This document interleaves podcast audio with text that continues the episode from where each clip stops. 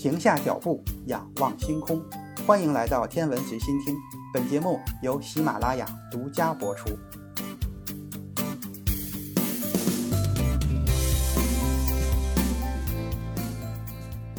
明朝统治者建立了一个强大的帝国，使其能够组织规模庞大的船队去探索世界。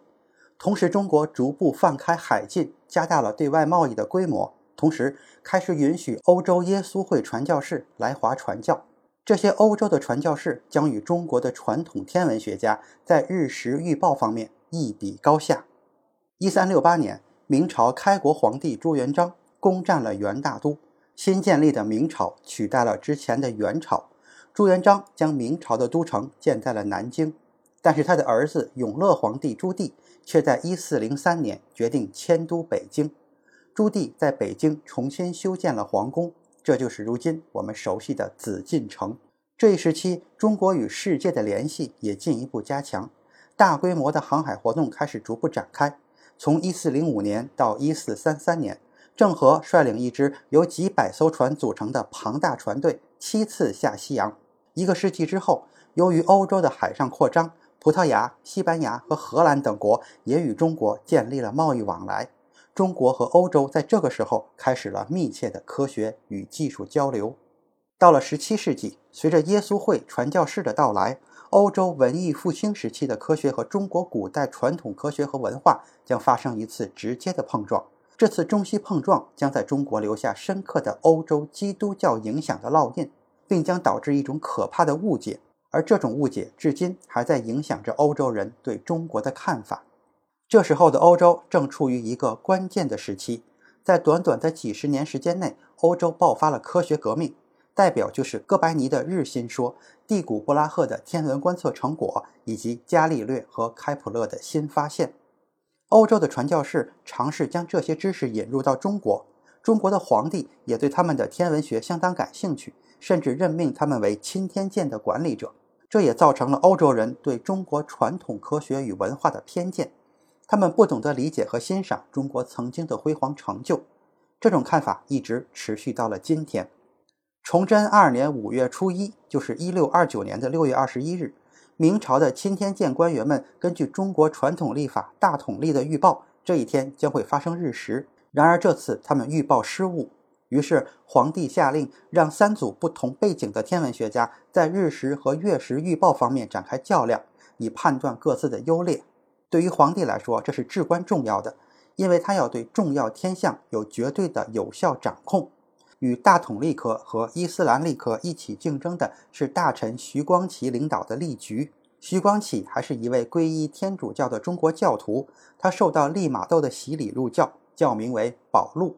一六零一年，在意大利的耶稣会传教士利玛窦第一次来到北京的时候，耶稣会已经成立了六十余年。随着欧洲的大航海接近尾声，欧洲的教会意识到，似乎有必要将天主教的教义带到世界的每一个角落。事实上，与美洲和欧洲不同，耶稣会在中国必须面对一个延续几千年的文明。这个文明从西方吸纳了许多元素，但在宗教方面却相对的保守。一六零九年，耶稣会传教士陆续到达中国的时候，欧洲正在进行自然科学革命。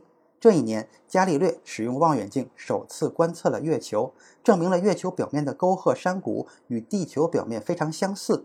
几个月之后，他又发现了木星的卫星，这些围绕木星的卫星也都是卫星绕太阳运行的有力证据。这间接表明了地球不是宇宙的中心。同样，在1609年，开普勒出版了他的新书《新天文学》。这部著作中，他通过两个定律提出了他著名的假说。来解释行星的运动，特别是关于火星的不规则视运动。开普勒由此得出，行星的轨道不是圆的，而是椭圆的。这些发现无疑地影响了已经盛行近两千年的托勒密天文学体系。水晶球模型遭到了彻底的否定，因为宇宙不再由几个几何上完美的圆形天球构成，也不再以静止的地球为中心。一六零九年给欧洲带来的不仅是在神学和宇宙论方面的影响。还有实用性的成果。开普勒除了提出他的行星运动定律，由于当时的计算技术有限，他还完成了最新的天文算表——鲁道夫天文表。这很快给耶稣会传教士带来了很大的帮助。这些天文算表是在1623年完成的，但是由于开普勒与地谷间的一些问题，他们最终在1627年才正式出版。开普勒的鲁道夫天文表采用了约翰纳皮尔发明的对数，特别是接纳了英国数学家亨利布里格斯发明的一种更简单的形式，利用它能够得到小数点后十四位的三角正弦和正切表。这种新的计算能力对中国人来说是全新的。它特别适用于天文学的计算。不过，对于1629年的那一次日食，耶稣会的优势还不是决定性的，因为开普勒的天文算表当时还没有到达中国。预报日食首先需要一种能够非常精确地计算太阳和月球位置的历算方法，这样的历算方法是以严格的观察和经过不断调整的计算手段为基础的，这使得我们能够预测未来的天象。这种方法不需要特别的几何模型就可以使用。中国的天文学家很早就已经建立了非常有效的历法，他们并不受几何模型的限制，只需借助代数公式就能在日食的预报上取得成功。一六二九年的六月二十一日这天中午发生了日食，太阳位于天空正中。那一天的日食并不是日全食。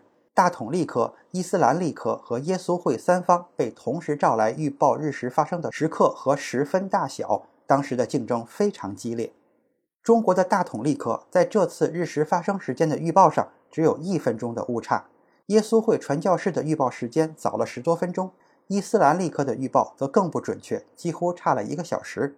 不过，耶稣会传教士在时分的预报上却最为准确。他们估计月球覆盖太阳的比例为百分之十六，实际结果是百分之二十。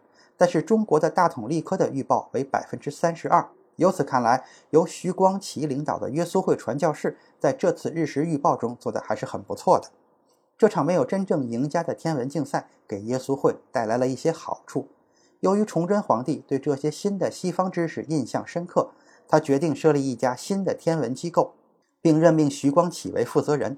与大统历科和伊斯兰历科一起独立开展历法改革工作。这次事件让耶稣会传教士认识到了科学的重要性，尤其是天文学在中国可能是比神学更有效的工具。著名的耶稣会传教士南怀仁在几年后总结了这一情形，他用拉丁文写下了这样的话：在天文学的帮助下，我们神圣的传教事业更加一帆风顺。一六二九年的日食，使得中国开始逐步向传教士开放。徐光启得到德国耶稣会传教士邓玉涵的协助。邓玉涵也是较早将天文望远镜介绍到中国的人。一六三零年，邓玉涵死后，德国耶稣会传教士汤若望以及意大利的传教士罗雅古接替了他，继续进行历法改革的工作。今天的天文随心听就是这些，咱们下次再见。